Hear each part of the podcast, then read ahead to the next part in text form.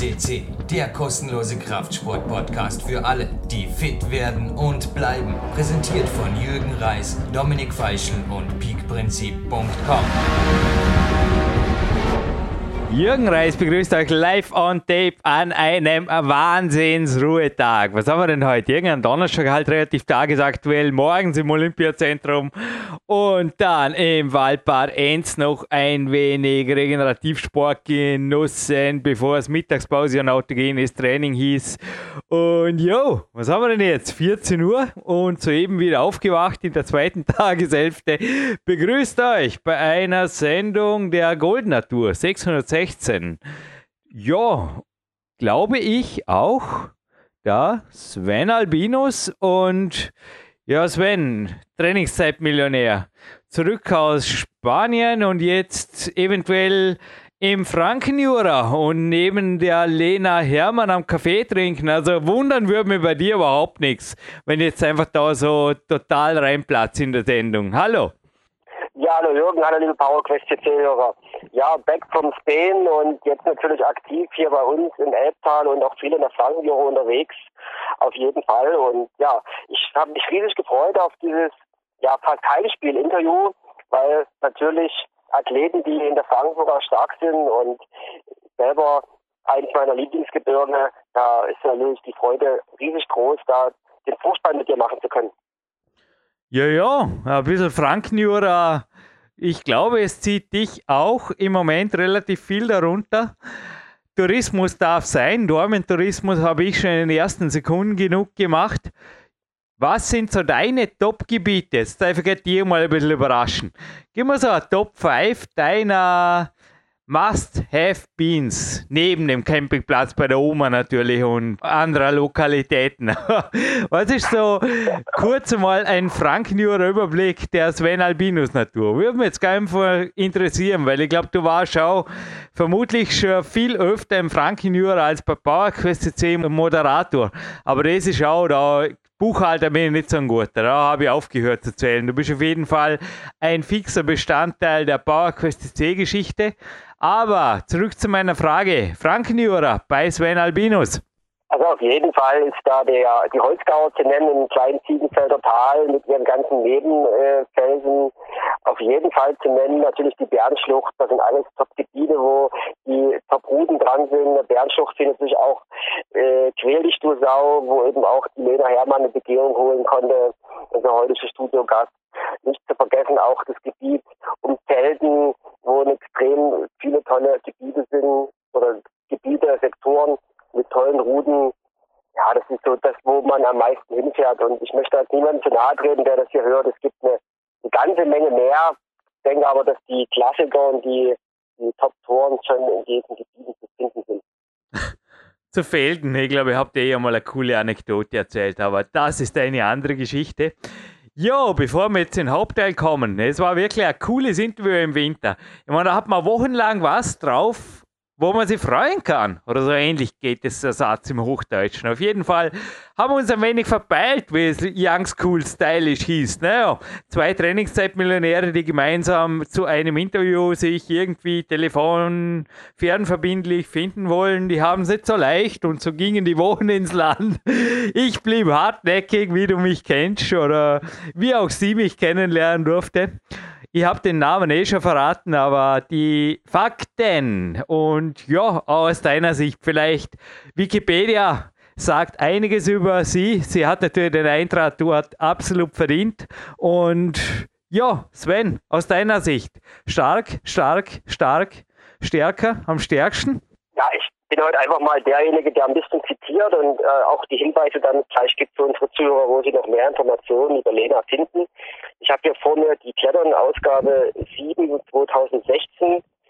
Die schreibt äh, einfach mal First Lady und sie ist die First Lady, weil sie ist derzeit die stärkste Frau am Fels hier in Deutschland und die stärkste deutsche Frau am Fels.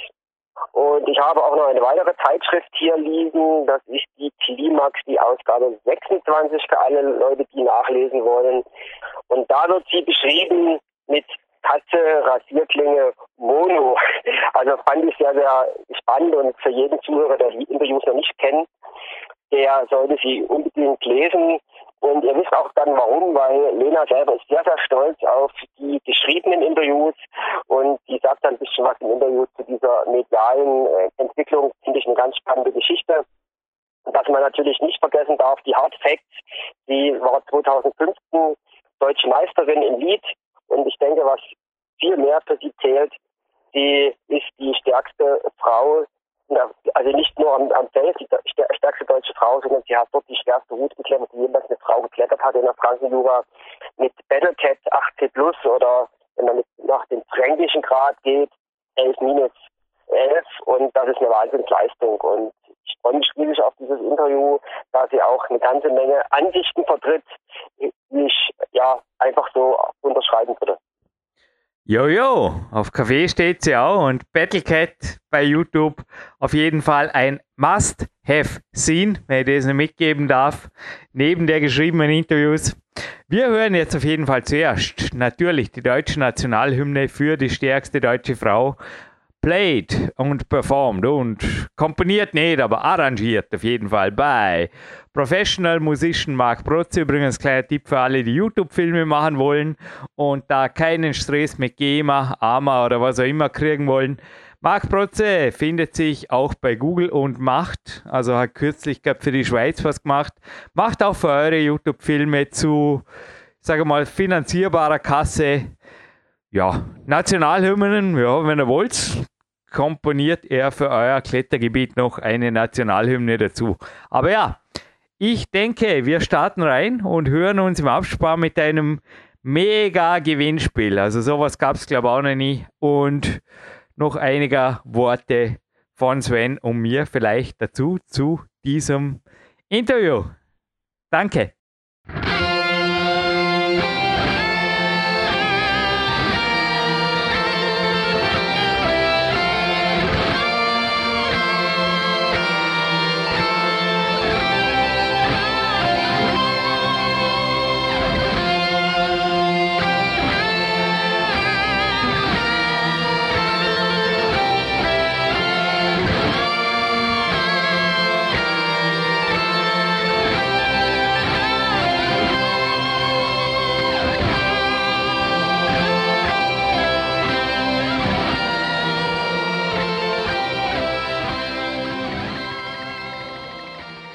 Und mit der deutschen Nationalhymne sind wir hier mit dem Hauptteil dieses Gold-Interviews. Und natürlich ist es eine Goldperle, beziehungsweise ein Wahnsinns, ein Schneetag Anfang Januar, an dem ich die Lena Hermann interviewen darf. Hallo erstmal in der Sendung, Lena. Hallo. Hallo. Wir haben gerade in einer kurzen Vorbesprechung gesagt, wir stellen dieses Interview jetzt mal eine Weile auf den Server und warten, bis die Bedingungen besser sind. Denn kann man vorstellen, du bist in, wo bist du denn derzeit? In deiner WG, in der Fränkischen? Ja, genau. Genau, in meiner WG in Bayreuth. Ähm, Tipptopp WG, Tipptopp Stadt. Wir sind super dicht an den ganzen Felsen dran. Ich denke, von Bayreuth fährt man so am kürzesten in alle Gebiete. Also genau, da bin ich gerade. Oh wow, bevor wir gleich kletterspezifisch starten, ich habe hier eine, ich habe einen Haufen Zeitschriften vor mir, da gehen wir jetzt Reihe nach durch. Ein Laufsportmarathon vor mir. Das Laufen ist ja für dich auch ein wenig ein Ausgleichssport, habe ich gelesen, oder? Ja, genau, ich gehe gerne laufen. Mhm. Nicht, äh, nicht das ganze Jahr über, sondern immer so ein bisschen periodisiert, aber macht mir Spaß. Mhm. So ein bisschen meditierend, finde ich. Ja, genau dasselbe bei mir. Wie oft gehst du und wie lang circa? So ein, zwei, dreimal pro Woche? Halbe, dreiviertel hm. Stunde, sowas, oder? Genau, also das kommt immer so ein bisschen drauf an, auf wie ich gerade Lust habe. Aber ähm, so im Schnitt zweimal die Woche gehe ich schon. Öfters eigentlich eher nicht, weil ich den Eindruck habe, dass es sich dann manchmal so ein bisschen in meinem Klettern niederspiegelt, dass es nicht so mhm. gut ist. Ähm, ja, 45 Minuten bis eine Stunde ungefähr. Mhm. Denn eben in der besagten Zeitschrift, da wurde in einem Forum, wurde die Ingrid und die Martina gefragt und da würde mich jetzt deine Meinung dazu interessieren. Im Winter laufe ich lieber Indoor oder Outdoor? Fragezeichen. Und jetzt geht es mir nicht ums Laufen, sondern gesamtsportlich. Also welche Sportarten denkst du, dass im Winter gut sind draußen? bezüglich auch jetzt Kletterdisziplinen, denn wir hatten ja auch schon den Dr. Professor Volker Schöffel hier, der sich zum Teil, ja, geil in der Fränkischen ist natürlich verlockend, bei jedem Wetter speziell zu Bouldern zu gehen, weil natürlich der Grip sensationell ist. Wo ist bei dir da die Grenze jetzt derzeit? Aktuelle Wetterlage in Bayreuth, wenn ich kurz mal einen Wetterbericht abfragen darf. Ich nehme an, es ist auch. Ja, äh, ja also hier in Dormen ist gerade ein Schneesturm, ein heftiger sogar. Ja, in Bayreuth ist auch nicht das beste Wetter. Es liegt Schnee, es ist ziemlich, ziemlich kalt. Und ich muss sagen, dass ich äh, leider so ein bisschen so ein Fröstelköcher bin. Ich muss sagen, im Winter zum Bouldern gehen in Franken ist sicherlich mega cool. Ich mache es nicht allzu oft, ähm, weil ich bei uns auf dem, auf dem Dachboden einfach trainiere und da die, die Trainingsboulder habe. Da ist auch schon immer gut kalt, muss ich mhm. sagen. Ähm, genau, also ich bin eigentlich jetzt im Winter, wo klassisch auch meine Trainingszeit ist, bin ich wenig draußen muss mhm. ich sagen. Ich nehme es mir mal vor, ein bisschen, ein bisschen mehr zu bouldern, aber mir ist schon richtig, also es ist schon ziemlich kalt. Und ich habe immer ein bisschen Angst, dass ich mich verletze. Ehrlich gesagt, wenn es so saukalt ist, man wird nicht richtig warm. Ähm, genau, ich denke, das ist halt so im Frühjahr dann bei uns wahrscheinlich besser. Aber das stimmt natürlich, wer da hart im Nehmen ist, ne, sind schon tip-top Conditions meistens. Lena, ich kann dich beruhigen. Wir haben ziemlich einiges gemeinsam und vielleicht, dass ich schaue, ich bin 40 Jahre alt und meine Finger sind nach wie vor wettkampffit. Vielleicht liegt das auch daran, dass ich genau wie du relativ ein, wie hast du gesagt, verfröstelter Typ bin. Ja, so in die Richtung. Ja. Kommen wir gleich ja. zu deinem Training. Ja, machen wir gerade so ein Querfelein-Interview hier. Der Ralf Kowalski coacht dich, ja, und gibt's wie bei anderen Felskletterern, da bietet sich ja an, gibt es bei dir sowas wie eine klassische Periodisierung? Also, dass du einfach sagst, okay, nachdem ich jetzt zum Beispiel die Battlecat gemacht habe, gab es zuerst mal Urlaub oder was auch immer, dann ein paar Boulder abzuhaken, anschließend dann ja, Aufbau, Training, Dachboden und so weiter und dann geht es wieder zurück im Fels, zum Beispiel ab März, April oder wie, wie gestaltet sich ein Jahr Lena Hermann im Ideal? Weil die Wettkämpfe, darf man nicht vergessen, du bist ja auch deutsche Liebmeisterin, die wollen ja dann auch noch irgendwie vorbereiteten Zwischenreihen absolviert werden, Lena. Wie geht es bei dir? Gibt es eine klassische Periodisierung oder ist das eher so on demand oder wie oder wellenmäßig, wie läuft es? Also ähm, das Training, was ich mache, das ist komplett Feldkletterbezogen. Mhm. Ähm, mein, ich habe gar nicht, also mh, mm, wenn ich jetzt Wettkämpfe klettere, dann schaue ich schon, dass ich mich darauf vorbereite, aber es ist nie mal in meinem kompletten Fokus gewesen. Das mhm. heißt, ich denke, dass ich da mehr rausholen könnte, aber es ist halt, weil das Feldklettern mir viel, viel wichtiger ist und mir viel mehr gibt, ist es ähm, mein Hauptfokus. Mhm. Und darauf ist auch mein äh, Training ausgerichtet. Ich bin voll der Fan von äh, starker Periodisierung. Also ich fange ähm, so in dem oder Ende der Saison, wenn ich spüre, okay, jetzt geht die Kraft langsam nach und dann schlägt auch bei mir die Motivation oft um von Projektieren zu, ich will jetzt endlich mal wieder stärker werden. Dann kommt zu dem Punkt, es ist meist halt so im November ungefähr, ähm, kommt meine Saisonpause. Und da hat mich mein, oder Ralf halt immer anfangs wirklich ein bisschen zu genötigt, das zu machen, weil ich es nicht wollte. Und jetzt sehe ich halt schon, dass das sehr wichtig ist. Und danach kommt ähm, eine gewisse Anzahl an Wochen Hypertrophietraining. Stopp, danach, wie lange ist die Pause? Ein, zwei, drei Wochen? Zwei Wochen. Zwei Wochen, okay, gut. Und Zwei dort gibt es Urlaub, Südsee oder was machst du? Studieren ja, zum Beispiel auch? Jetzt, wo ich, genau, jetzt wo ich studiere, ähm, bin ich da nicht irgendwo unterwegs, sondern dann schön in Bayreuth und ich mache mal ein bisschen mehr für die Uni und äh, verbringe ein bisschen mehr Zeit mit den Freunden, die sonst ähm, manchmal ein bisschen auf der Sch oder wo die Zeit manchmal auf der Strecke bleibt. Vor allem jetzt dann im kommenden Wintertraining, da bin ich immer relativ beschäftigt. Mhm. Genau dafür verwende ich dann immer die Zeit. Genau. Dann äh, beginnt die Saison ähm, oder die Trainingssaison bei mir im Winter mit einer Hypertrophiephase, was halt für mich so die Aufbereitungsphase im Prinzip für die kommende Maximalkraftphase ist. Ähm, dazwischen sind dann zwei Wochen Übergangsphase, damit ich meinen Körper daran gewöhnen kann. Und dann ist ähm, so sechs bis acht Wochen Maximalkrafttraining. Am Ende der Maximalkrafteinheit fange ich dann schon mit so Kraftausdauerbereich an und dann ähm, kommt es bei mir meistens so ein Monat versetzt hm, fange ich an, dass es dann richtig gut anschlägt für den Fels, dann fürs Frühjahr. Mhm. das habe ich jetzt öfters äh, schon so gemacht. Mir taugt das super mit dieser ähm, Extremtrennung. Mein Trainer ist da auch ein Fan von gewesen und ähm, macht mir mega Spaß einfach. Finde ich so cool. ja, klar. Genau. Man hat ein gewisses System drin. Ich weiß, was du meinst. Die Men's Fitness, das klingt jetzt völlig off-topic, aber so off-topic ist es gar nicht, hat auf einem doppelseitigen Bild kürzlich die Sascha de Gillian einfach abgebildet mhm. in einer schweren Felstour. Und dabei in der Interviewvorbereitung auf dich fiel eigentlich mir auch ein, du bist ja im Endeffekt so eine Art der deutsche Version davon, denn auch sie war an sich super erfolgreich bei den Wettkämpfen, wurde ja sogar Gesamtweltmeisterin, hat aber dann sich entschieden, an den Felsen zu gehen. Und wie siehst du das derzeit? Weil gerade in Amerika oder in den USA merkt man ja an sich, dass die Wettkämpfe in den Mainstream-Medien des Klettersports und das schon in Deutschland nicht anders, das muss man offen sagen. Ich komme noch im Detail dazu, dass das eher in den Hintergrund rückt. Also das anscheinend und der Klettern zum Beispiel, die vor mir liegt, ich wäre der Letzte, der ihr einen Vorwurf macht, dass sie wenig über Wettkämpfe schreiben und auch nicht mehrseitige Berichte über Felstouren. Auch dazu komme ich noch, wo jeder Schlüsselzug abgebildet ist. Denn was in so einem Magazin steht, bestimmen die Leser.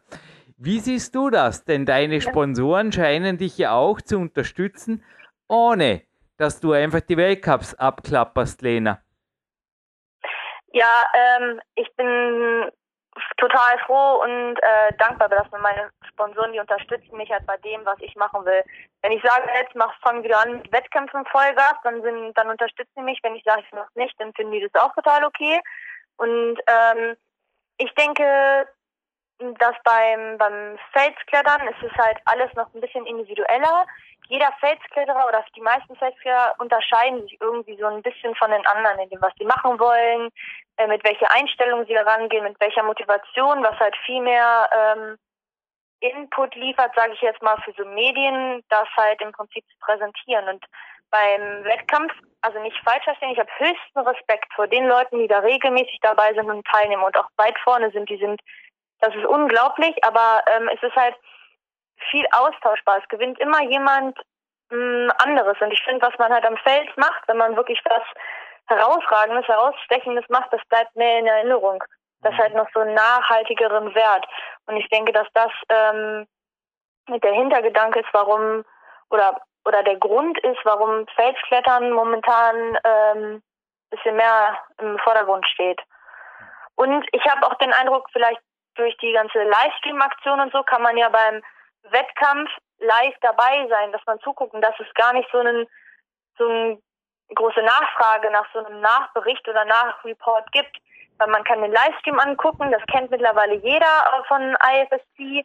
Dann gibt's ähm, The Circuit, der da regelmäßig, wenn man äh, medial unterwegs ist, ähm, Bilder liefert, äh, präsentiert. Man kann halt live dabei sein, die ganze Zeit bei so einem Weltcup. Und das auch, wenn man nicht dabei ist und auch nicht teilnimmt. Und das kann man halt am Feld nicht. Und da ist wahrscheinlich die Nachfrage nach, ne, nach Berichten und äh, Dokumentation und Texten viel größer weil das ja alles ein bisschen anonymer passiert. Ist klar. Also zu der zweiten Rotpunkt komme ich übrigens noch. Die Rotpunkt sagt da sicher noch was. Also die liegt sicher in den einen oder anderen. Du bist eben wirklich in der, wie sagt man da, fast schon in der Krippe des deutschen Klettersports ich bin natürlich auch schon mehrfach das Frankenjura bereist. Das ist einfach gewaltig, wenn man da so viele geschichtsträchtige Orte und eventuell ist da auch ja. schon die eine oder andere Rohpunkt. Habe jetzt gerade eine Ausgabe aus dem Jahr 92 vor mir in die Hand gepurzelt und ja, ich darf jetzt nochmal eine Frage in Richtung Wettkampfklettern stellen, wenn du erlaubst. Den Erwin Marz hatte wir jetzt an ja. Weihnachten und ich habe total gern bei ihm trainiert und wenn du sagst Nachhaltigkeit, also ich persönlich, ich habe auch am Fels projektiert, aber mir gingen jetzt zum Beispiel wieder die Reisen nur den Kopf. Ich bin ja Westösterreicher und oft separat vom Rest des Nationalteams gereist. Die flogen oft Österreich weg, ich von Zürich oder München und oft mit dem deutschen Team gemeinsam. Und ich kann mich da wirklich erinnern, natürlich an die Bindhammer Brüder, mit denen ich trainiert habe. Dann gab es die Damaris Knorr, die Katrin Sedelmeier natürlich die Marietta ist ohnehin, die war hier bei PowerQuest CC, auch Marietta Uden. Das war eine Ehre überhaupt mit ihr um sie rum sein zu dürfen. Es war eine gewaltige Persönlichkeit, muss ich wirklich sagen. Und ja, es hat schon irgendwie einen Spirit. Der Erwin war oft als Teambetreuer dabei. Dann der leicht chaotische, ja. ich glaube, den gibt es immer noch, aber er hat das super Futter, das Schlagi bei manchen Reisen, das war super. Er war ein genialer Physio, aber sonst zum Teil, es war, es war einfach ein Gaude. Der Martin Schlageter. Und er hat sogar ein Foto von meinem zweiten Buch, das Coverbild hat er gemacht. Danke, Schlagi, wenn du das hörst. Aber so Reisen in, ja, in ferne Länder, so Asien oder China, reizt sich das nicht. Also sprich, sorry für die lange Frage, aber mir ist jetzt gerade ein wenig das Kopfkino also. durchgebrannt, wie du hörst. Und es gab ja auch, sorry, wenn ich das jetzt abschließe mit dem, wo haben wir es denn?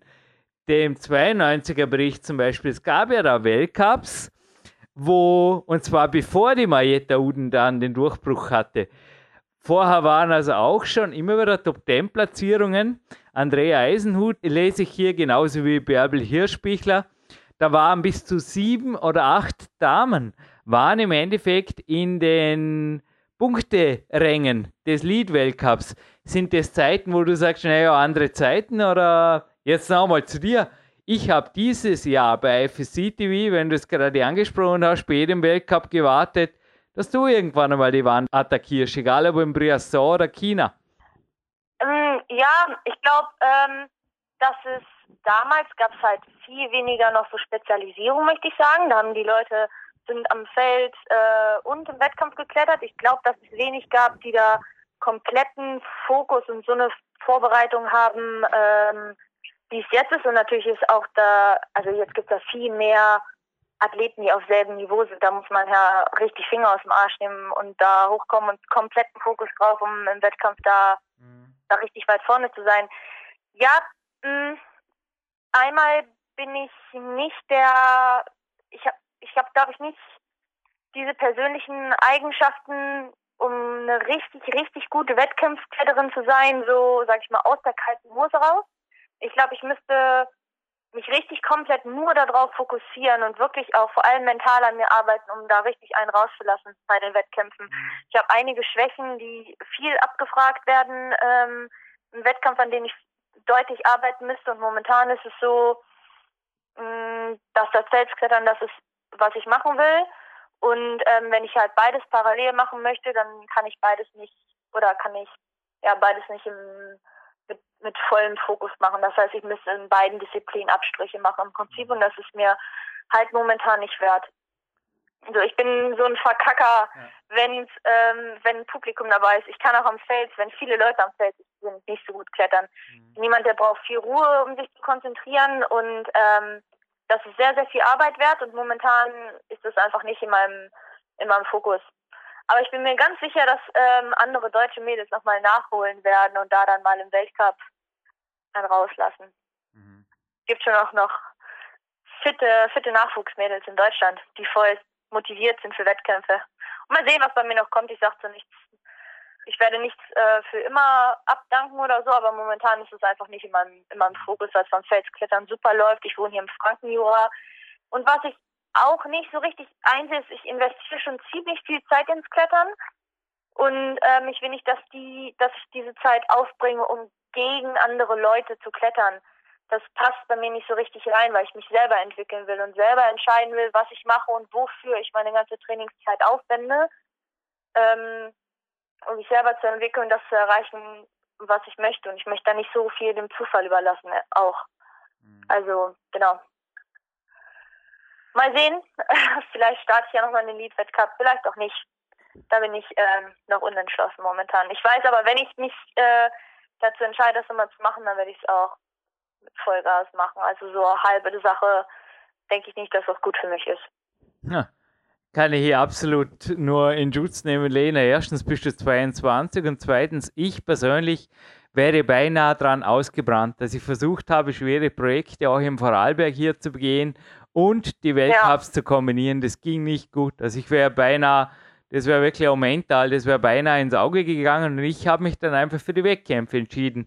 Und wenn es dir hilft, mir hat damals der Spruch vom Frostwalle Grau, der damals ja alles gewonnen hat in meinen absoluten Anfängen, ganz gut gefallen, der eigentlich gemeint hat, der Gegner, wenn es ihn überhaupt gibt, ist die Wann und die Route. Also ich bin auch nie Darum habe ich ja vorher gemeint, auch Bindhammers und so weiter, ich habe das nie, wobei sie ohnehin immer normalerweise stärker geklettert sind als ich, aber habe das nie jetzt wirklich als Konkurrenzkampf, sondern eher gesehen ja. als wirklich so vor meinen Stufen. Ich wusste ja, wo ich mich bewege im Weltcupfeld und ja, nur wenn es sie motiviert, also bedenke meine Worte, Wettkampfklettern ist schon eine Frage, wie gehe ich ran an die ganze Sache. Ganz Ganz klar, definitiv, ja. Ich denke auch, dass man einen gewissen Abstand braucht mhm. und so, genau. Und ich glaube, wenn man so einen Abstand oder einem gewisse Sachen zu wichtig sind, wie auch immer, dann ist es schwer, aber es ist auf jeden Fall ja auch eine mentale Arbeit, ganz sicher. Mhm. Ja. Und ich, selbst Alamondra sagt, man muss sich im Prinzip auf eine Sache konzentrieren, man kann nicht zwei Sachen hundertprozentig machen. Hm. Die jetzigen im Weltcup, die sind natürlich so stark, dass sie Höchstleistung am Feld und im Wettkampf liefern. Obwohl ich sagen muss, wenn jetzt ähm, ein paar Podiumsathleten, äh, glaube ich, nur an Fels gehen würden, könnten die noch richtig was rausreißen. Mhm. Vielleicht auch wenn sie nur im Wettkampf was machen würden, könnten sie richtig was rausreißen. Aber ich, da will ich mir gar nicht so viel Gedanken über andere Leute machen. Mhm.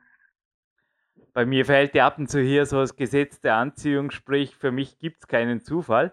Und es war ja ziemlich einige Arbeit, dass ich dich eigentlich als Telefon bekommen habe. Es hat sich immer wieder verschoben, Lena. Und ab und zu zwischendrin haben wir gedacht, hey, ich weiß nicht, vielleicht ist die einfach zu cool für PowerQuest C oder der Jürgen immer mit seinen Fragen übers Training und ja, weiß nicht, so ein Mädel würde mir irgendwie auch, ja, hat sie es überhaupt unbedingt nötig und irgendwas in mir wollte, dass wir dieses Interview machen. Und plötzlich kamen, also gestern sind zwei Dinge passiert. Erstens hat mein Coach Sebastian Förster mir einen, eine E-Mail geschickt, die mir irgendwie nicht so viel gegeben hat. Zuerst mal, da ging es um Geld. 86.400 Dollar, die man jeden Tag auf sein Konto bekommt. Dann dachte man, ja, was eh, und was würdest du machen und was würdest du tun?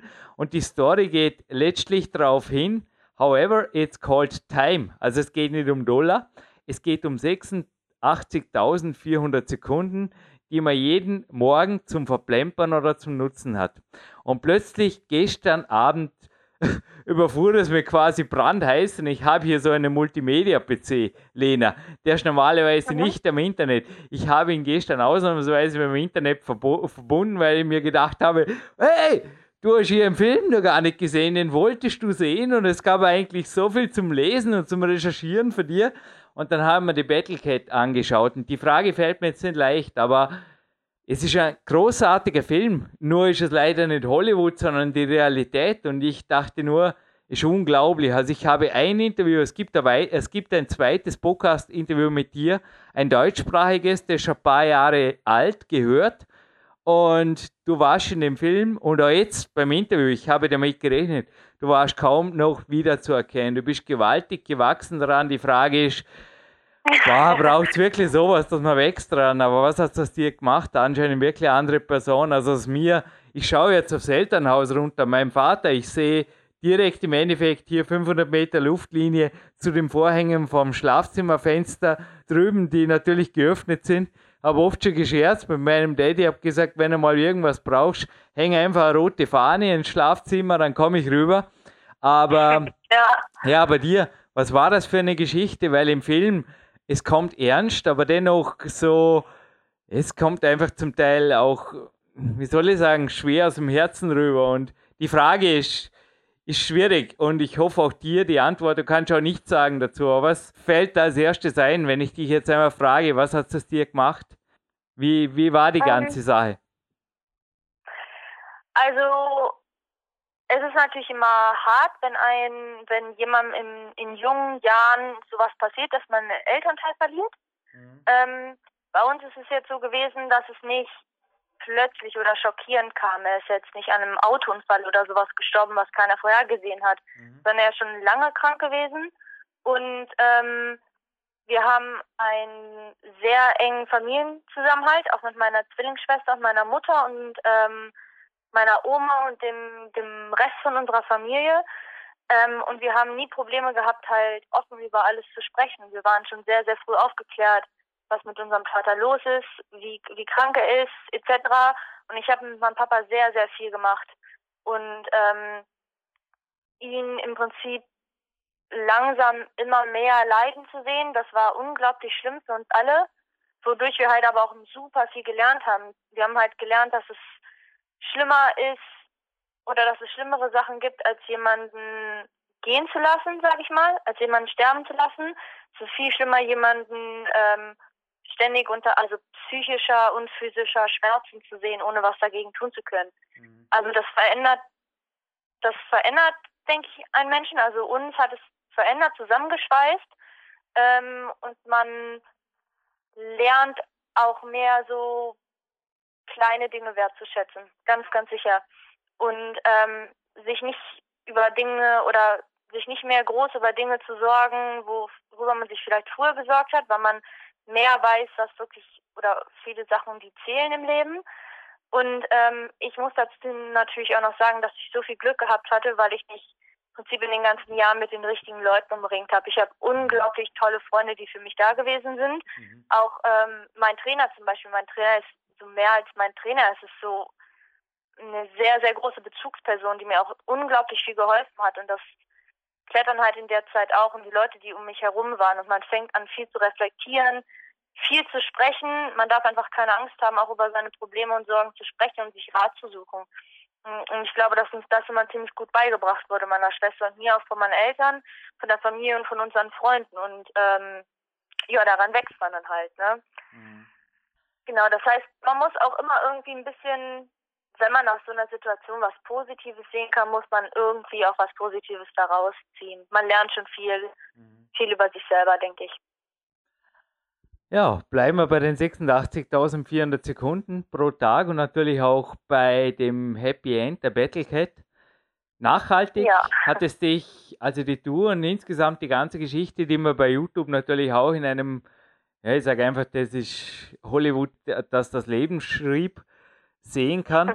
Hat sich verändert? Bist du jetzt auch im Winter, im Aufbau, im Studium, im Leben konsequenter, gezielter oder auch verlässlicher, was auch immer am Weg? Was hat, bleiben wir einfach beim Positiven. Was ist so passiert jetzt die letzten zwei, drei Jahre? Denn noch einmal das Interview, das ich gehört habe von dir bei einem deutschen Podcast, Du bist nicht mehr wiederzuerkennen und ich habe damit gerechnet. Punkt. Und das liegt sicherlich nicht nur an den zwei, drei mehr an Lebensjahren. Nee, äh, ja, glaube ich auch nicht. Ich glaube, ähm, durch äh, viel Kon Kontakt mit Leuten, von denen ich sehr viel halte und durch Entscheidungen, dass ich zum Beispiel damals gesagt habe, okay, ich höre hör erstmal auf mit Wettkämpfen und will mich nur auf das konzentrieren, was ich mache mit dem Selbstklettern und ähm, dass ich nach dem Abitur zwei Jahre Auszeit genommen habe, um nur zu klettern, mich zu fokussieren und so rauszufinden, was man denn nun will, hat so viel dazu beigetragen. Mm. Und ich würde sagen, so seit der Zeit ist mir das mit dem Klettern auch deutlich wichtiger geworden und ich habe es so fokussierter gesehen mit dem ganzen Training und der ganzen Disziplin dahinterher. Und ähm, das kann man natürlich auch auf den Alltag natürlich adaptieren. So seinen Tag effizient zu nutzen, ähm, im Prinzip seine Ziele zu verfolgen etc. und dann ähm, ja so aktiver zu leben, sage ich mal, also nicht so zu verplempern, mhm. mehr auf sich selber zu hören. Genau, das hat sich in der Zeit ganz gut entwickelt. Ich bin viel gereist, viel rumgekommen, mm, habe so generell so ein bisschen meinen Horizont erweitern können und dann natürlich mit dem Umzug hier nach Bayreuth ist dann auch viel passiert und ähm, ja, man, man nimmt da viel von mit. Also das, das Klettern, wenn man da so dicht an seiner Grenze ist, ähm, hat auch einen oder zeigt oder hilft zur, sage ich mal, zur Entwicklung der Persönlichkeit, wenn man es zulässt. Mhm. Das ist mein mein Ansatz. Das sagt mein Trainer auch immer und irgendwie finde ich, dass das stimmt. Mhm. So wenn man durch das Klettern anfängt, sich vielleicht so selbst über sich selbst nachzudenken und sich selbst zu reflektieren, dann hat das eine ziemliche Auswirkung auf den generellen Alltag. Und dann kann man sich natürlich auch entwickeln und daran wachsen. Äh, unterschreibe das sofort. Aber ja. jetzt auch mal das Leben als großes Ganzes angesprochen. Also der ideale Tag von Lena Herrmann. Du hast ja vorher selber den Adam Ondra erwähnt und auch er sagt, wenn er nur am Fels wäre, also habe ich auch in einem Interview von ihm aufgeschnappt, würde er sich vermutlich gehen oder irgendwann treiben lassen. Er braucht ab und zu in Brünn die Doppelbelastung von Studium und Training und er gibt sich also echt Breitseite. Also bei ihm ist bekannt, dass er dreimal am Tag trainiert, bis zu sechsmal pro Woche. Also er scheint da einfach gewaltig dreimal am Tag zu äh, bis zu dreimal am Tag Campusboard und so alle Späße oder alle Register zieht. Wie schaut es da bei dir aus? Also wie läuft dein idealer Tag, deiner, deine ideale Woche ab? Bleiben wir vielleicht gerade mal bei einer aktuellen, kann man vorstellen, die ist ja relativ umfangreich und dennoch eine gewisse Qualität sollte auch rein. Aufbauwoche im Winter, also fernab von irgendwelchen Peakphasen. Ja, also ich bin auch ein großer Fan ähm, von, sage ich mal, Splitten auf zwei Einheiten pro Tag. Ich glaube, dass das deutlich qualitativer ist, als ähm, nach dem Unitag vier Stunden am Stück was zu machen. Mhm. Einmal, äh, wenn man ähnliche Muskelgruppen trainiert, ähm, dass man eine Regenerationszeit drin hat und auch allein von der Konzentration. Was halt wirklich so ist, dass das nach einer gewissen Zeit runtergeht und die Motivation ist deutlich höher. Im Prinzip mein idealer Tag ist, dass ich aufstehe relativ früh. Ähm, dann muss ich jetzt dieses Jahr richtig geil Trainings, ähm, Dachboden im Prinzip ausgebaut, noch die Treppen hochgehen und mache halt meine erste Trainingseinheit. Und äh, danach fahre ich in die Uni und dann ähm, nachmittags oder am frühen Abend mache ich nochmal eine Einheit. Mhm. Genau, das ist dann immer im Schnitt ungefähr zwei Stunden, was halt manche in einer Einheit machen, mache ich halt ganz gerne in zwei. Mhm. Das, ähm, so sieht es da momentan draus aus. Mhm. Ich bin unglaublich dankbar, dass äh, mich die Universität in Bayreuth unterstützt. Ich studiere auf Teilzeit. Sonst ähm, wäre es schwer oder würde es mir schwer fallen, die Uni und das Training so miteinander zu verbinden. Und jetzt äh, kann ich das halt aufteilen und habe da genug Zeit, um zu trainieren. Genau, und das klappt halt im Prinzip super. Immer mit dem zweimal Training pro Tag. Mhm. Macht halt auch mega Spaß. Also mh, mm, dieses Jahr habe ich so ein paar Einheiten drin, die ich vorher noch nie gemacht habe, so Hangelprojekte. Also mein Trainer hat mir dann Boulder oder Hangelboulder geschraubt, die ich dann ähm, projektiere immer an bestimmten Tagen und das macht einfach mega Spaß. Und ich sehe wirklich, wenn man Einheiten drin hat, für die man einfach brennt, hat man schon gleich einen, einen deutlich größeren Fortschritt, als wenn man so einen, so einen strikten Plan mhm. folgt. Obwohl ich auch einen strikten Plan habe, aber ich habe halt zu jeder Einheit Bock und das ist halt mega cool. Da fällt es einer halt auch nicht schwer, diszipliniert dafür aufzustehen. Mhm. Ja. Sonst, der, sonst ähm, vielen Leuten gefällt es, sich regelmäßig mit anderen Leuten zum Ringen beim Training, weil sie sagen, es motiviert. Ich habe es dieses Jahr bewusst so gemacht, ähm, dass ich mich bei einigen Einheiten, wo ich mich richtig konzentrieren muss, dass ich komplett für mich selber bin, dass ich komplett alleine bin, auch ähm, um da mehr in mich reinzufühlen, um selber einen Fokus zu kriegen. Beim Fingerkrafttraining muss ich mich sehr konzentrieren und sonst trainiere ich so ausgewählt immer mit Freunden, die halt Lust haben. Aber ich habe, es ist nicht so richtig mein Ding, mit ganz vielen Leuten zusammen zu trainieren. Das habe ich auch schon festgestellt. Und das sind halt Sachen, die man so rausfinden muss. Mhm. Genau. Und dann wird halt immer drei Wochen Vollgas gegeben und dann kommt so eine Woche Regeneration. Und dieses Jahr trainiere ich dann mal auch einmal die Woche dann mit meinem Trainer zusammen, was mega cool ist, weil ich halt regelmäßiges Feedback gebe und ich mir ist es ganz, ganz wichtig, was äh, mein Trainer sagt und ähm, dem wird dann halt auch immer befolgt. Also ist voll cool. Ich bin auch voll der Pla äh, Fan vom Dokumentieren und äh, alles genau festhalten, damit man da äh, nichts übersieht oder genau weiß, was man in der Saison vorher gemacht hat, auch wenn man sich im Kopf noch hat, aber genau, aufschreiben. Ist mittlerweile bin ich voll der Fan von geworden. Ja. Also dass wir einiges gemeinsam haben, wusste ich schon, aber dass wir so viel gemeinsam haben, das ist ja fast schon purer Kitsch hier oder was. Nee, ich habe auch meinen Trainingsraum nebenan und ich habe den auch letztes Jahr auch dank eines K1-Mitarbeiters hier, dem Henry, ziemlich ausgebaut, weil ich einfach gemerkt habe, die Musik und dachte mir zuerst, vielleicht wirst du älter, Jürgen, du brauchst einfach das Remi Demi nicht mehr. Aber ich habe irgendwie auch mehr zu mir selbst gefunden, im wahrsten Sinne des Wortes, beim Training.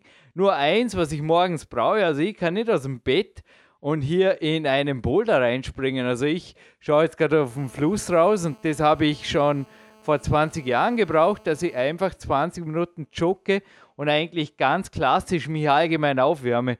Wie geht's dir? Kannst du wirklich aus dem Bett und in ein Hangelprojekt rein, oder? Äh, nee, auf gar keinen Fall. Also mein, ich brauche auch schon ein bisschen äh, länger, sag mal, bis ich so auf Betriebstemperatur komme. Ein allgemeines Aufwärmen ist bei mir immer mit drin. Und einen Kaffee habe ich bei YouTube gesehen. Du kriegst sogar ja. einen. Du hast ja das, sorry, wenn ich das kurz, das ist jetzt aber on topic. Einwerfe, aber du bringst ja quasi das Wolfgang Güllich-Sprichwort: Kaffee ist Teil des Kletterns auf den Punkt. Du kriegst sogar einen. Ja, klar, Madame regiert in die Wand serviert. Das ist ja eine coole Szene. Das war, ja, das war lustig. Ich habe mich auch äh, wirklich anfangs lange äh, gesträubt, die Szene überhaupt zu drehen, weil ich es kacke fand. Und meine Freunde, die beiden, der Alexi und der, also der Alexi Funk und der Stefan Vogt, die den Film gemacht haben, meinten, nee, das wird lustig. Und ich so, oh Gott, das wird peinlich. Und am Ende hatten sie recht, das ist dann doch lustig geworden. Ja, Wolfgang Güllich ist ja auch eine sehr inspirierende Person für mich, deswegen ist es cool, dass man da den Spirit so ein bisschen weitertragen kann. Mhm. Also einen Kaffee, äh, genau, brauche ich am Morgen, dann kommt das Frühstück, dann allgemeines Aufwärmen und ähm, dann gibt es natürlich Einheit, also jetzt Projektbouldern würde ich morgens zum Beispiel nicht machen, das würde ich abends machen. Ähm, aber zum Beispiel Fingerkraft, da brauche ich nicht so lange, bis ich da richtig gut erwärmt bin. Mhm. Das mache ich meistens morgen. Fingerkrafttraining und Hangelboulder, ja, da brauche ich schon eine gewisse Zeit, ähm, bis ich mich da allgemein aufgewärmt habe. Mhm. Das finde ich auch ganz wichtig.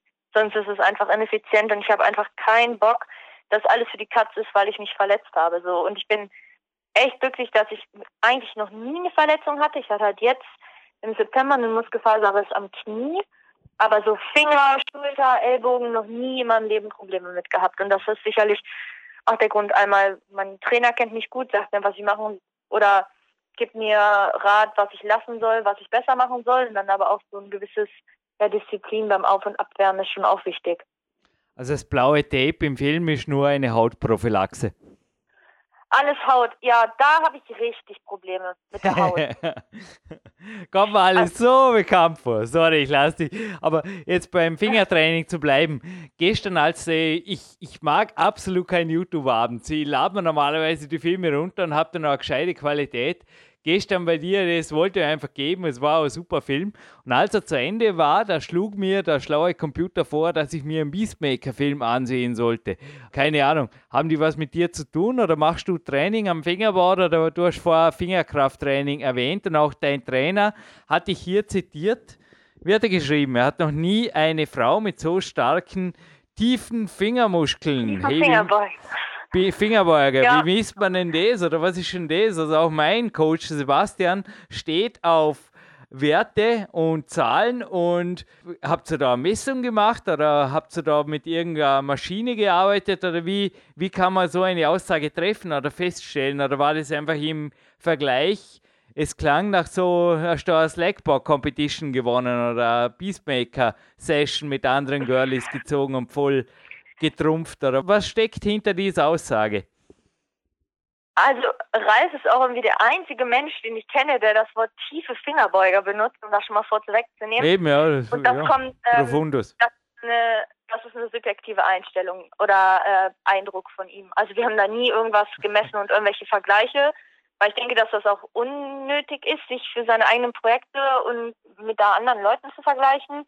Ja, und von diesem ganzen Hang-Contest, da halte ich jetzt auch nicht so viel, muss ich sagen.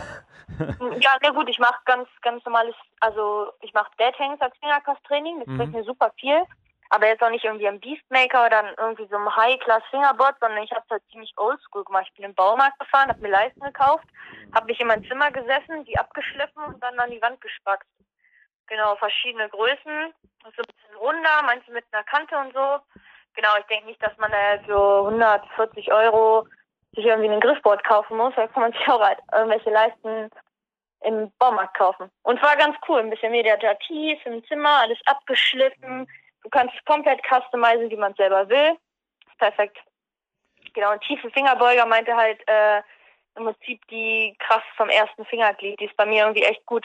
Also wenn ich, ich kann genauso viel Klimmzüge an einem Mono wie, wie an so einer kleinen Leiste. So, ich weiß auch nicht, woher diese Disbalance kommt, aber die ist irgendwie bei mir vorhanden. Dass ich Fingerlöcher viel besser kann als irgendwie Leisten oder Zangen oder irgendwas. Und aber auch keine tiefen Fingerlöcher, sondern die Löcher, die man nur mit dem ersten Fingerglied nehmen kann. Das taugt mir irgendwie ultra. Ich weiß auch nicht warum. Hat also sich, hat sich halt mal so entwickelt. Ist jetzt aber auch nicht schlecht fürs Frankenjura, ne? Ich weiß. Darum war ich auch zum Teil, als ich im Frankenjura war, zumindest zufrieden. Erfolgreich ist was anderes. Erfolgreich bist du. Du warst länger dort. Aber so Onside-mäßig haben wir auch im Frankenjura, erstens habe ich sehr dünne Finger, konnte immer auf den zweiten dazu nehmen und das mit den Holzleisten, also meine Schultern bleiben weit unter, mein Blick aufs Elternhaus gerichtet. Dort gab es ein Jugendzimmer und genau dort habe ich dasselbe gemacht wie du, weil ich habe zum Teil wirklich das Gefühl, die Beastmaker-Geschichten und so weiter, es ist nice to have und auch komfortabler genau, ja. und es ist halt wieder aufgekommen die letzten Jahre. Aber da kann ich mich jetzt auch wieder an Interviews mit der Marietta Uden und so erinnern, die auch gemeint haben, so schlecht, oder Christoph Bucher, so schlecht haben es damals auch nicht trainiert. Und da gab es weder irgendwelche großen Marken mit Fingerboards, geschweige denn so Apps. Ich weiß nicht, was du davon hältst. Also eine Stoppuhr lasse ich mir einreden oder so ein Gymbus hier.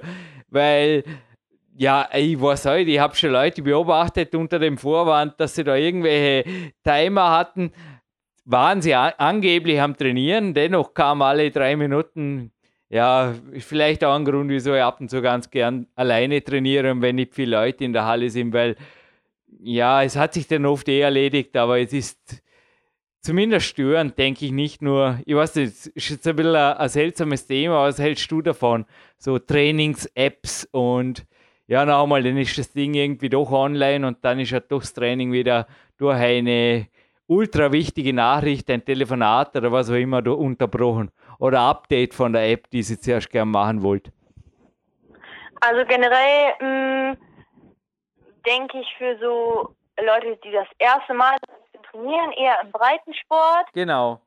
Ist es, ist es ganz cool, weil ich meine, dass er oder dass nimmt halt diesen Aufwand, erstmal Informationen zu sammeln, wie macht man das überhaupt etc. Die kriegen halt den Plan von, die wollen ja eigentlich einfach nur ein bisschen was strukturiert machen.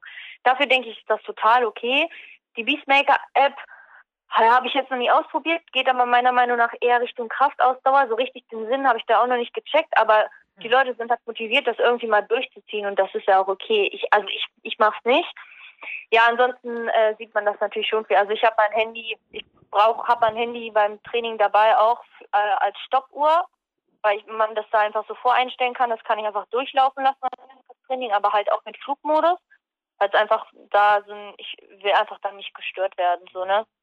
Genau, das ja, das sieht man dann schon viel in der Halle. Aber ich meine, die ha Klotterhalle ist halt ähm, ein Ort, wo Leute hingehen, um Freizeit zu verbringen und dann liegt es natürlich in, oder können sie ja selber entscheiden, ob sie das mit Freunden teilen wollen oder ob sie da äh, unerreichbar sein wollen. Also das ist ja total okay. Das sind ja viele Leute, die da im Breitensport und im Fun-Bereich halt, Bereich halt hingehen, genau. Mhm. Ich hatte in der Halle nur oft Probleme, weil einfach in Bayreuth so eine tolle Community ist und so viele tolle Leute sind, dass ich da auch Probleme hatte, oft mich zu konzentrieren, weil man möchte dann den Leuten Hallo sagen, mit denen sprechen etc. Und dann dachte ich, okay, das muss ich trennen, ich muss mich mit den Leuten, wenn ich die so mag, außerhalb meines Trainings treffen, aber ich kann nicht mit all den Leuten trainieren. Das ähm, dann geht bei mir die Qualität ein bisschen runter. Liegt natürlich auch an einem selber, dass man das nicht ausschalten kann. Genau.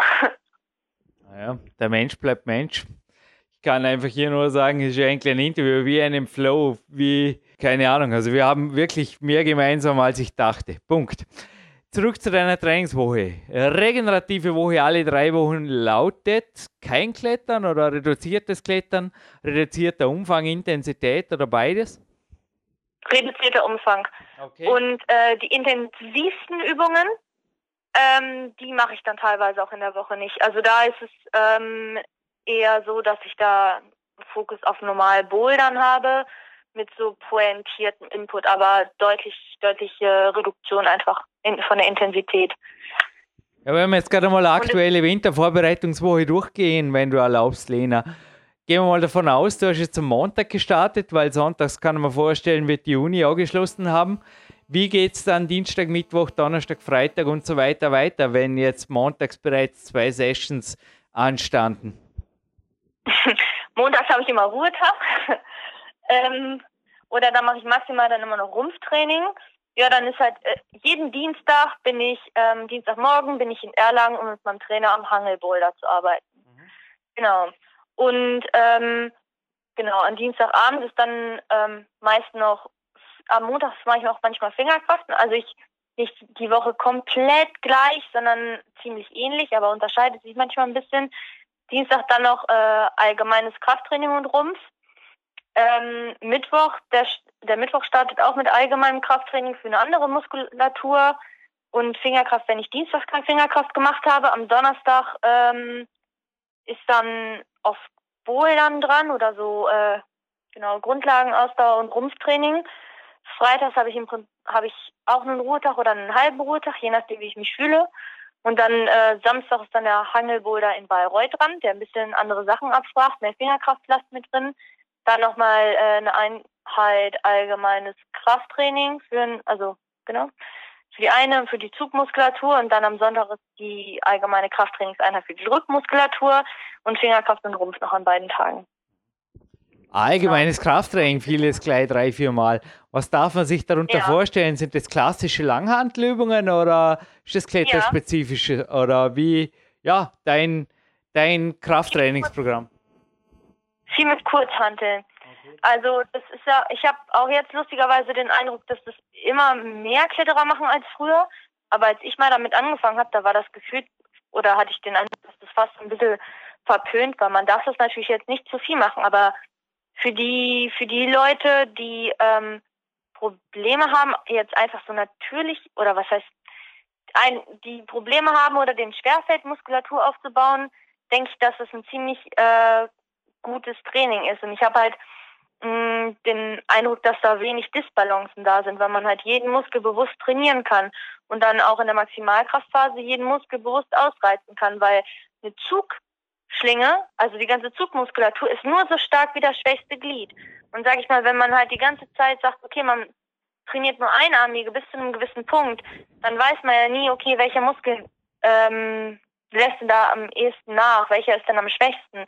Wenn man jeden fokussiert trainiert und danach in, in dem zweiten Teil von meiner Maximalkraftphase das mehr intermuskulär zu machen, ähm, das taugt mir einfach unglaublich gut. Und ich muss auch sagen, es macht mir auch Spaß, ehrlich so ein bisschen subtiles Krafttraining. Genau. Ich habe es übrigens mittlerweile getauscht gegen ein Turntraining, ja, in der Kunstturnhalle bei den Turnern war jetzt heute Vormittag.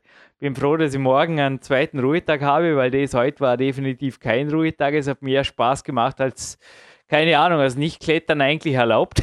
Die Turner hatten Ferien und haben mir so richtig eingedeckt mit Übungen. Es war Gaudi und auch kontrolliert. Also. Das kann ich mir auch vorstellen, ja. dass das ziemlich effektiv ist, ja. Auch die Ringe, oder? Die, die Bänke rings bei mir zum Beispiel bei Balkon, die sind auch nicht so ziere da. Da kann man sich einiges. Ich wollte übrigens vorher gerade schmunzeln. Die Bücher von Jürgen Reis sind inzwischen in Vergessenheit geraten. Was seitdem darf man wieder mit Handeln trainieren als Kletterer. Davor war es eine Zeit lang ein No-Go. Nee, war nur ein schlechter Scherz am Rande. nee, aber ich habe jahrelang mit Handeln extrem viel gemacht und würde dir also auch, hey, drauf. Also so lang nicht. Aber klar, schwer und langsam werden ist natürlich auch nicht dein Ziel. Aber ich denke mir, der Herr Kowalski macht sich da schon Gedanken und auch Hintergedanken und wie früh geht das dann wieder raus oder wie, wie stellst du dann um? Denn ich kann mir vorstellen, das Training im Moment, das macht zwar stark, aber nicht unbedingt spritzig, geschweige denn, ja, ich meine, die Energie wird ja auch nicht da sein, jetzt wirklich ein schweres Projekt zu machen im Moment, oder? Nee, ähm, gut, ich bin jetzt mit der Hypertrophiephase seit im Prinzip äh, neuer durch. Ne? Jetzt kommt die Maximalkraftphase. Mhm. Natürlich, man muss, ähm, man kann aber auch nicht das ganze Jahr über richtig gut drauf sein. Und es ist nun mal so, dass man nach der Hypertrophie, oder bei mir auf jeden Fall, dass ich nach der Hypertrophiephase auf dem Weg bin, stärker zu werden, aber ich bin noch nicht stark. Und das ist einfach ganz normal. Man kann nicht erwarten, dass man immer Vollgas geben kann und super fit ist. Und das kommt halt danach, weil die Hypertrophiephase eine Aufbereitung ist im Prinzip. Man baut, und man baut hier jetzt auch nicht in sechs Wochen die übelste Muskulatur auf. Das ist ja auch absoluter Schwachsinn. wenn man es vielleicht nur machen würde und oder wenn man es zwei oder drei Monate macht. Das ist halt eine Sache. Aber man, das ist dann natürlich alles ein bisschen schwerfälliger, aber es wird halt in der Maximalkraftphase ausgebaut. Mhm. Und ich habe oftmals das Gefühl, dass viele Kletterer versuchen, die ganze Zeit irgendwie fit zu sein. Und für mich ist es okay, eine gewisse Zeit lang einfach nicht fit zu, mhm. zu sein, weil ich weiß, dass es noch kommen wird.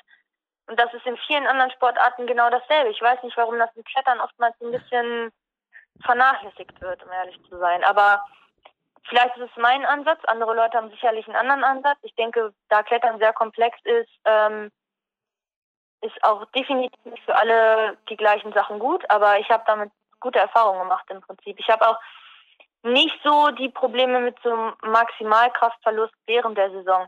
Also ich habe eh nicht so viel Maximalkraft, das heißt, man kann nicht so viel verlieren.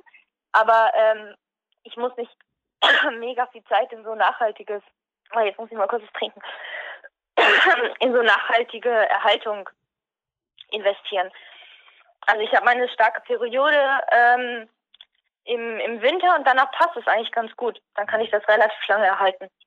Ja, also selbst der Wanderer, also meine Wenigkeit ohnehin. Also ich kann nur sagen, ich habe nur wenige gesehen, die sehr lange fit sind, über mehrere Monate, also wirklich absolut fit sonst waren sie oft früher oder später verletzt, ja. ausgebrannt oder oft ist ja auch so ein zeitlich limitierter Ego-Trip. Klar, wenn ich jedes Mal in die Halle gehe und da, da wie, wie hieß es eine Zeit lang, der Hallenkönig oder die Hallenkönigin in deinem Fall sein will, dann wird es ein harter Winter. Oder ich denke, dass man da das Ego zurücksteckt und auch, wie du es gerade gesagt hast, ab und zu allein trainieren.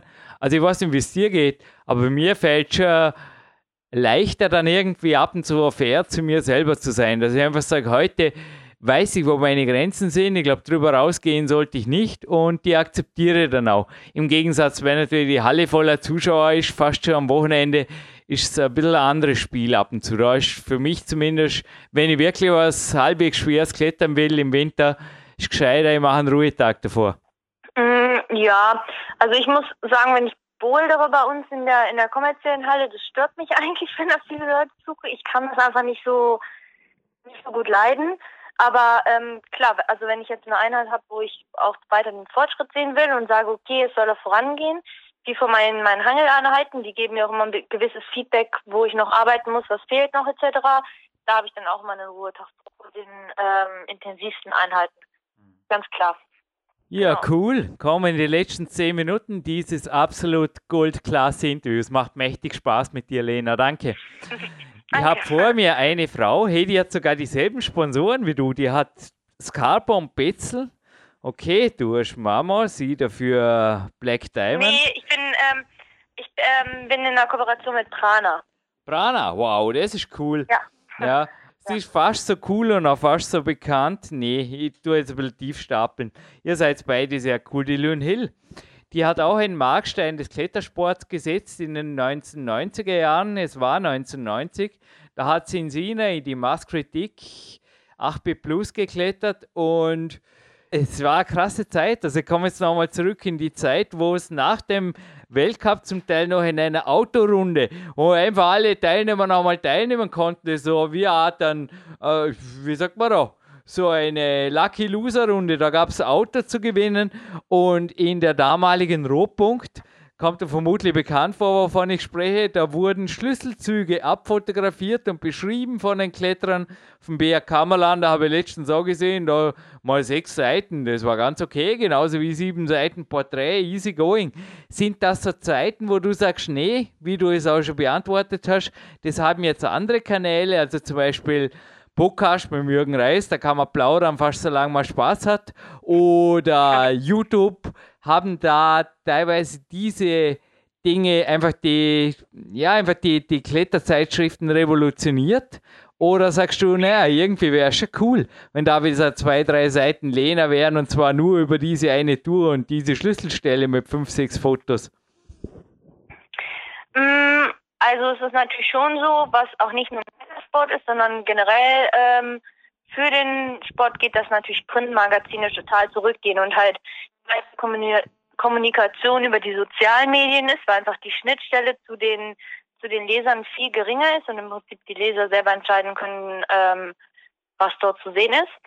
Ähm, aber vielleicht ist genau das der Grund, warum ich denke, es ist einfach nochmal schön, auch so ein Printmagazin zu lesen. Es gibt ja auch wirklich toll gemachte Magazine, also Klettermagazine. Und dann finde ich da genauso exklusive Interviews oder auch einfach Tip-Top-Bilder super attraktiv und beeindruckend.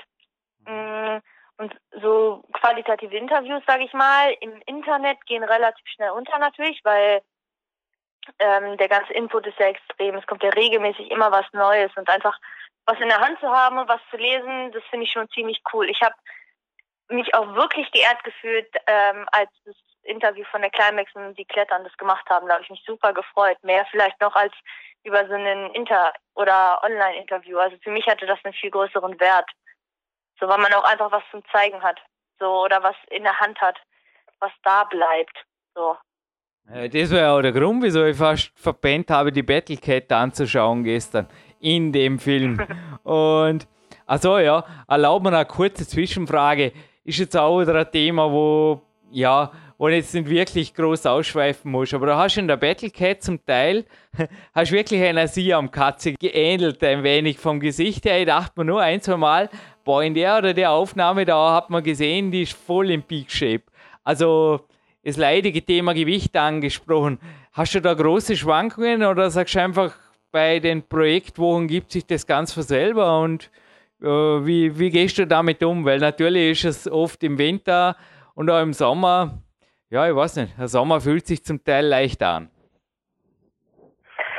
Ähm, bei mir entwickelt sich das eigentlich relativ natürlich. Also jetzt zum Beispiel nach der Hypertrophiephase bin ich schon schwerer, was aber auch komplett normal ist. Mhm. Weil wenn man dann noch ganz normal, also wenn man da ganz normales Gewicht, dann hat man auch keine Muskulatur aufgebaut und es ist ja auch eigentlich kein Geheimnis mehr, dass man überkalorisch sich ernähren muss, ähm, damit man überhaupt Muskulatur aufbaut. Und ähm, ich denke da jetzt so die ganze Zeit voll darauf zu achten, dass man richtig ähm, ja in der im, in einem Obershape mal ist es, ist, das kann man denke ich nicht so ewig lange durchhalten. Deswegen ist bei mir Hypertrophie ein bisschen schwerer und das regelt sich von selber im Prinzip wieder, mhm. dass man dann ich habe da auch einfach nicht mehr so mega Hunger, wenn die Maximalkraftphase anfängt, weil also das Hypertrophie kann ja gefühlt essen, bis ich platze. Hm, ach, nee, das entwickelt, das ist einfach komplett, hm, hat das bei mir natürlich Verlauf. Ich habe da jetzt nicht so den, den Fokus drauf. Vielleicht auch genetisch ganz gut dabei oder so. Also übrigens in einem Interview, meine Schwester, also da haben wir wirklich gedacht, das ist cool. Meine Schwester war auch schon hier bei mir snacken und ich habe ihr eine meiner Quark- oder Milchprodukte Snacks serviert und sie hat gemeint, was du servierst, Jürgen, schmeckt super, aber schaut einfach BSCH. aus. Und du hast ja auch ja, geschrieben. Das auch schon oft gehört. Ja, ja.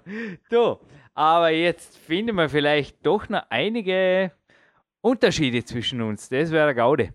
Weil bitte, ja, es könnte natürlich jetzt sein, dass du deine Hausaufgaben zumindest unbewusst schon machen durftest in alten Rohpunkt-Magazinen. Da gab es immer so Fragebogen. Und ich erspare dir die Frage mit dem Thomas Bubendorfer. Ich muss sagen, der hat mich auch als Österreicher, ja, jetzt, ich sage nichts dazu, aber ich möchte jetzt ein paar ausgewählte Fragen, die damals 1990 die Rotpunkt der Lynn Hill gestellt hat, möchte ich 2017 der Lena stellen. Ist das eine gute Idee? Aber ich fühle mich geehrt. Machen wir so eine Art Word-Rap, weil es gibt einen anderen Podcast, ich glaube, die Frau macht das schon 27 Jahre und die macht das immer am Ende so cool. Aber das wird immer nur so cool, weil der Gast oder eben der, der weibliche Gast mitspielt. Und mitspielen heißt einfach, bitte machen wir echt einen Word-Rap. Ich stelle eine kurze Frage, du schießt eine Antwort und dann machen wir das. Und vielleicht nimmt es jetzt nach zehn Jahren PowerQuest CC, bald einmal im November ist es soweit, auch bei PowerQuest CC irgendwann dann dank dir den, so quasi den finalen Abschluss, auf den alle schon gewartet haben. Also, bist du bereit? Ja, also jetzt nochmal kurz. Manchmal fällt mir das schwer, dein äh, Slang richtig zu eine Frage raus und ich einfach direkt eine Antwort. Ein Wordrap, oder? Sag mal das okay. noch so. Ja, ist einigermaßen young school. Kurze Frage, kurze Antwort. Okay. Also, erste Frage. Wo möchtest du leben? Fragezeichen. Im Ausland? okay. Was möchtest du sein? Also welche Eigenschaft? Was möchtest du sein? Inspirierend. Was denkst du, welcher Fehler ist am ehesten entschuldbar bei einem anderen Menschen? Ähm, Oh ey, das war eine richtig schwere Frage. Ja, was, ja. Die Löhn Hill hat vermutlich mehr Zeit gehabt, weil das war geschrieben. Aber die nächsten zwei werden einfach, ich besprichst. Aber welchen Fehler darf der Kaffee kalt sein oder darf er mal das Chalk vergessen oder dass ich die Sicherungspartnerin mal sagen, ich habe nur Nacht dabei oder? Ich denke, Verpeiltheit ist okay zu entschuldigen. okay, dann haben wir zwei Fragen mit einer Klatsche. Welche Eigenschaft schätzt du bei einem Mann und bei einer Frau am meisten, sofern es überhaupt einen Unterschied gibt? Ähm, welche Eigenschaften schätzt ihr mal? Dass die Personen im Prinzip für einen da sind, wenn man sie ganz genau, ganz sicher braucht. Und Empathie. Empathie, ja. Mhm. Gut, kommen ins Finale Grande. Die letzten drei Fragen. Welcher Kinofilm hat dich im letzten Jahr am meisten inspiriert? Deadpool. So geil, kann ich nur empfehlen. okay. Zweitletzte Frage. Mit wem würdest du gerne zu Abend essen? Die Lynn Hill hat übrigens gesagt, mit dem Buddha. Wow, man darf ja wohl noch. Das finde ich eine coole Antwort, okay. Mit wem hat sie genannt? Sie hat den Buddha genannt. Sie würde gerne mit dem Buddha zu Abend essen. War, was auch immer, ich weiß es nicht.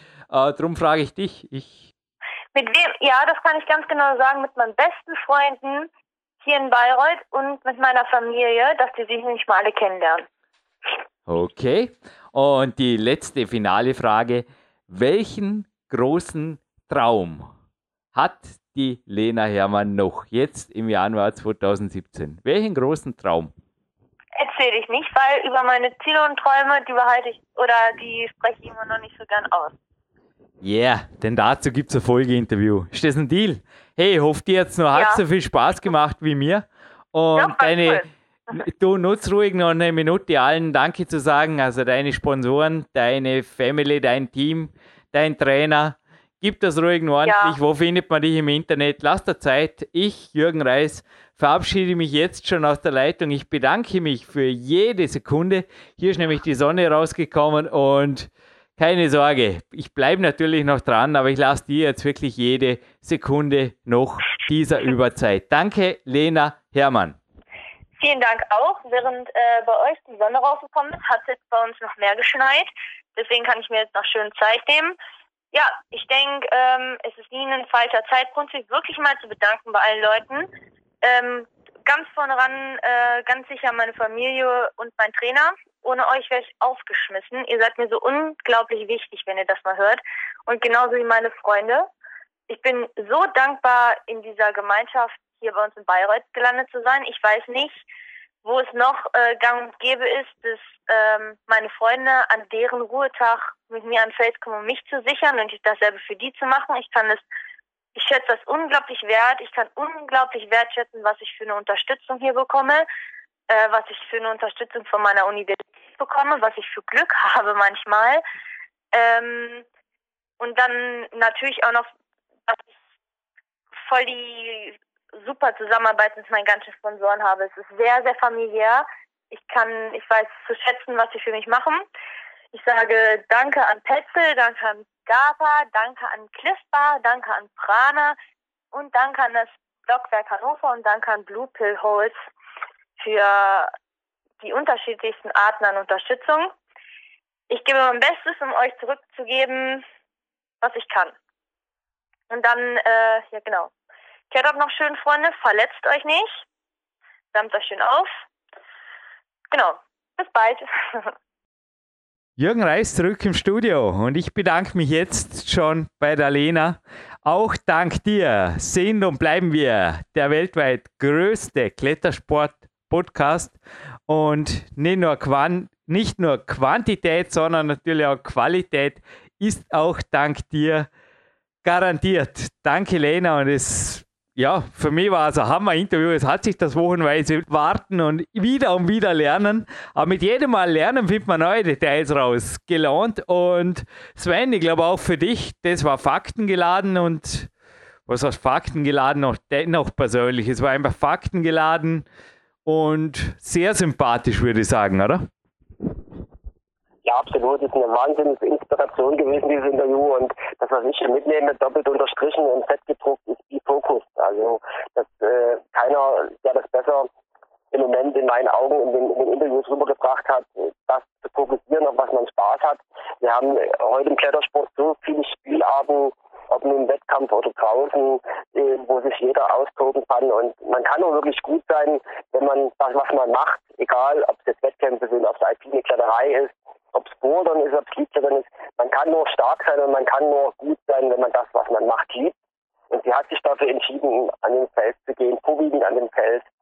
Und deswegen ist sie so stark und äh, das kann ich nur jedem mitgeben. Und da kann man auch gute Brücken fürs normale Leben schlagen, fokussiert sein, Ziele setzen, Ziele erreichen. War einfach ein geiles Interview. Jo, von der First Lady im Klettersport soll man schon zum Gewinnspiel kommen. Also von mir aus gibt es ja nichts mehr hinzuzufügen, nur ein Danke, danke, danke, danke, Lena und bleib stark und vor allem auch gesund, sage ich jetzt einmal mit 40. Dann kannst du vielleicht auch mit 40, so wie ich, noch sagen, ich bin und bleibe Profisportler und Profikletterer. Mir taugt das und das Sven, glaube ich, kann da auch einfach, ja, ich denke, das hatten wir in anderen Interviews, oder? Wird sich da anschließen, vermutlich, meinen Wünschen. Ja, auf jeden Fall alles Gute für dich, Lena. Und es gibt da noch eine Tor, eine Fragenjura, die, auch wenn ich kein Freund bin von diesen äh, First Female Essence, die da in den Medien kursieren, aber es gibt da noch eine Tor, Lena, du wirst wissen, welche ich meine, die brauchen noch so eine First Female Essence. Und ich würde mich riesig freuen, wenn du es bist, denn du hast echt drauf. Und das würde ich einfach so stehen lassen und jetzt kommen wir einfach zu dem Gewinnspiel. Ja, ja, wir telefonieren, sie sind immer oft topic, das haben wir auch noch nie gesagt, ja, dass ich bei der Öffnung des Interviews oft sage, Sven, du sorgst für Fakten und gute Laune, ich bin hier nur für die gute Laune und fürs Gewinnspiel zuständig. Stehst oft topic, Geheimnis, aber kein Geheimnis mehr. Und ja, kein Geheimnis sind noch nicht die drei, sind die drei Preise, die jetzt hier liegen, weil ich verrate sie euch natürlich. Und zwar ist es ein Ildomani Board. Da ist der Baxi Biaga drauf auf der Schachtel und der ist speziell für einen Fels geeignet. Ich finde das echt cool. Das kann man sich überall hinhängen. Natürlich auch am Campingplatz, über die Wäschestange oder wo immer hin. Und da die Finger aufwärmen mit verschiedenen Winkeln und vor allem instabil, weil das Ding schwingt. Ist ähnlich wie so die, ja, ich sage jetzt keine andere Firmen oder Namen dazu. Ihr wisst, was ich meine, halt die, die flexiblen Elemente da, Suspension, Natur und so weiter. Und das kommt von einer ebenfalls First Lady, zumindest habe ich die im Impressum gefunden von Rockstar 24. Geschickt hat es mir der Tom Brenzinger, der übrigens auch in der Frankenjura mit der Kletterhallen-Service-Firma, der Boulder, Boulderhallen-Service-Firma, seinen, den könnt ihr googeln, seinen Firmensitz hat und wir bleiben werbefrei. Aber er hat das Bouldern, auch das Plastikbouldern, das Wettkampfbouldern, mit beeinflusst. Er war einer der ersten, habe ich auch in der Klettern erfahren, oder der erste, der eigentlich die Volumina im Endeffekt from Old School to New School Bouldering geführt hat, auch im Boulder Weltcup. Und ja, das Ildomani, das gibt es zu gewinnen. 60 Euro Banky Tape gibt es noch dazu.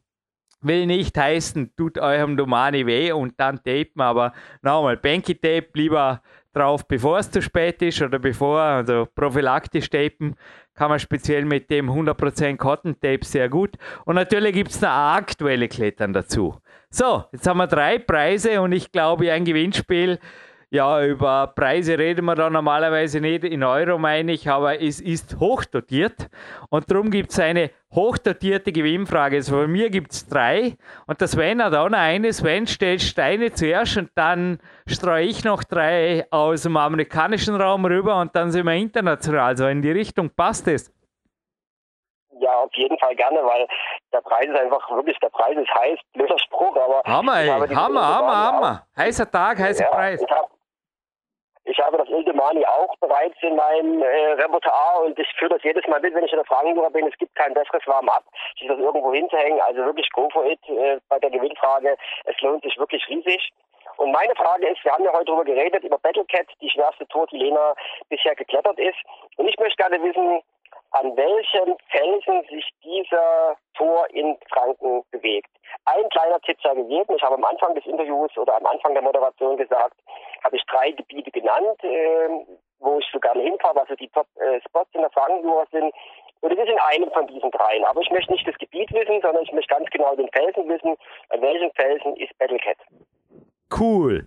Hey, und jetzt habe ich noch was, weil für alle, die ab und zu denken, ich übertreibe da mit Mainstream-Fitnessmedien, weil das Interview wurde im Winter geführt und die Mains Fitness ist zufällig gestern mit der aktuellen Ausgabe zum Kämpferdiener geflattert. Und die könnt ihr selber jetzt im Kiosk, Jürgen Reis erzählt, Wahrheiten. Und zwar ist die mit dem Fabian Hambüchen auf dem Cover. Und im Juli 2017, also in der Ausgabe, da waren die sechs besten Outdoor-Sportarten drin oder sind die sechs besten Outdoor-Sportarten drin. Und irgendwie finde ich schon cool. Also ist es olympische Klettern, aber es ist einfach krass, gell, dass da neben renommierten Sportarten wie Mountainbiken, Rennradfahren, Schwimmen im Freigewässer und Laufen und so weiter natürlich im Gelände Klettern, Felsklettern seinen Platz gefunden hat. Hat mich riesig gefreut. Aber Sven, ich weiß nicht, vor zwei, drei Jahren einfach so in der Men's Fitness wäre eine Idee, Rollerbladen oder sowas drin gestanden. Ich finde das schon cool, nicht? Also es ist eine geniale Entwicklung und ich denke, da tut natürlich die Olympiabewerbung einiges dafür und ja. wir können gespannt sein, auf welche Reise oder wo die Reise hingeht mit unserem Sport. Jo, und jetzt sind wir bei der Gewinnfrage. Denn jo, Karate ist auch, oder Karate ist auch olympisch. Und da gibt es einen Daniel San, ja, richtig, Master Miyagi. Sagt er das was für Karate Kids, Ben? Sagt er dir was? Ja, ja, auf jeden Fall. Und Daniel Sahn, jetzt, führe ich, jetzt habe ich euch aufs Glatteis geführt. Aber ist ein cooler Film, gell? Sehenswert, motivierend. Schau im Moment abends ab und zu. Nur, ja, auf jeden Fall, unbedingt. Nur hat es irgendwie mit der Kletterseite, mit dem Windspiel jetzt relativ wenig zu tun. Denn, ja, obwohl eigentlich schon, Daniel San ist er nämlich in einem Kletter- Film scherzhafterweise natürlich von Yushi Hirayama mal genannt worden. Da hat er mit ihm so eine wilde Alpinwand irgendwo gemacht und ja, ist da ordentlich auch aufs Glatteis geführt worden, im wahrsten Sinne des Wortes. Und ich will wissen, von wem spreche ich und dann hätte gerne noch einen zweiten und dritten Nachnamen. Hey, jetzt wird's crazy. Nee, auf der Seite, wo wirklich das Klettern vorgestellt ist, übrigens in sehr coolem Wortschatz die rohe Simplizität ist es, die Klettern so spannend macht, frei zitiert. Ist das nicht eine coole Beschreibung? Ich meine jetzt wohlgemerkt auch für Nichtkletterer. Ist ja ein Mainstream-Fitnessheft, keine Kletterzeitschrift. Aber Sven klingt gut, oder? Ja, super geil. Habe ich zwar selber noch nicht gelesen, aber mal sehen. Blätter schon mal rein. Also die Gewinnfrage. Wer ist der Daniel San im Nachnamen und im Klettersport? Wer ist die Emily? Also es geht um Amerika. Wie ihr wisst, Amerika interessiert sich reichlich wenig zum Teil für Europa, außer für Süß und für einen Weltcup. Und ihr könnt jetzt mal beweisen, dass das nicht auf Gegenseitigkeit beruht, okay? Also ich will wissen, wer ist der Daniel, der glaube ab und zu auch klettern geht, also nicht der Karate Kid. Wer ist die Emily? Und von wem werden die gecoacht? Also wer ist der Chris?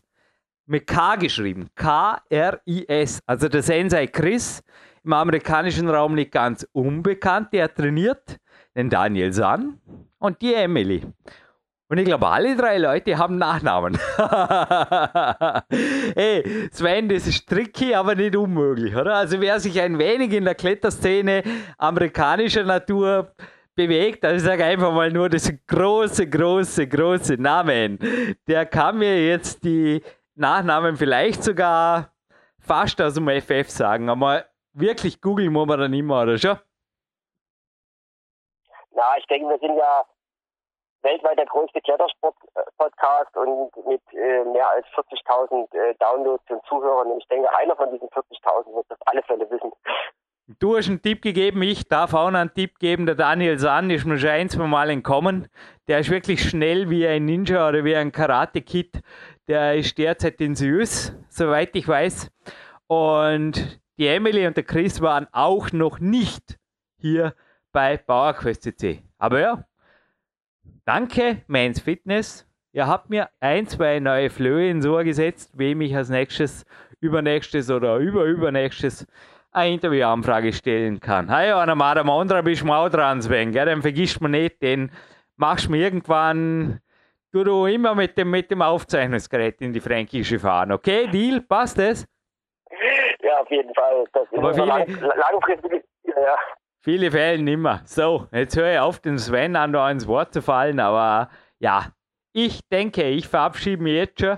Die letzten Worte gehören dem Sven und das Ildomani-Board, wie gesagt, von rockstar24.de, das Banky Tape vom Banky Climbing und die Klettern vom Klettern, die gehört euch oder die gehört dem oder der Ersten oder dem Ersten, der uns diese vier Antworten aufs Kontaktformular der BauerQuest.c mailt oder so in die Richtung. So, für mich gibt es jetzt noch einen Walk auf den Zanzenberg und dann Magic Fit und dann war der Tag, der Ruhetag, ein perfekter Ruhetag. Und der Sven darf sich jetzt noch in aller Ruhe, ich halte jetzt die Klappe, von euch verabschieden. Danke fürs Zuhören und bis bald.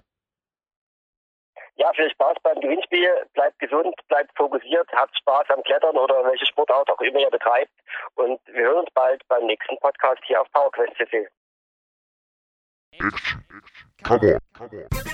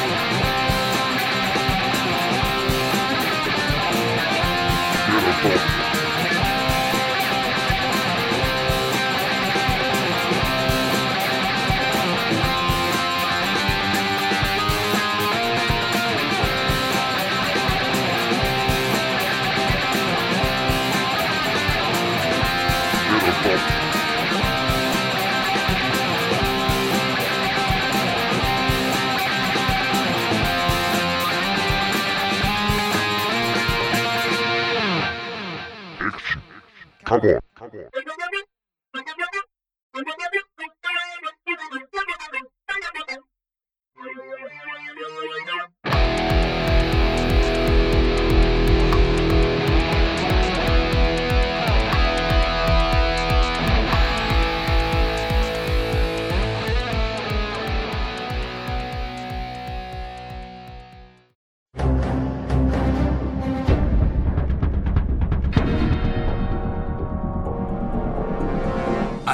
Alle Fitness-Bestseller der Peak-Trilogie, kostenlose Newsberichte und weitere Podcasts von PowerQuest CC sowie Trainingssoftware, Supplemente und Trainingsausrüstung, Personal Coachings, Seminare, Workshops und mehr. Jetzt direkt im Internet auf www.peakprinzip.com oder www.jürgenreis.com.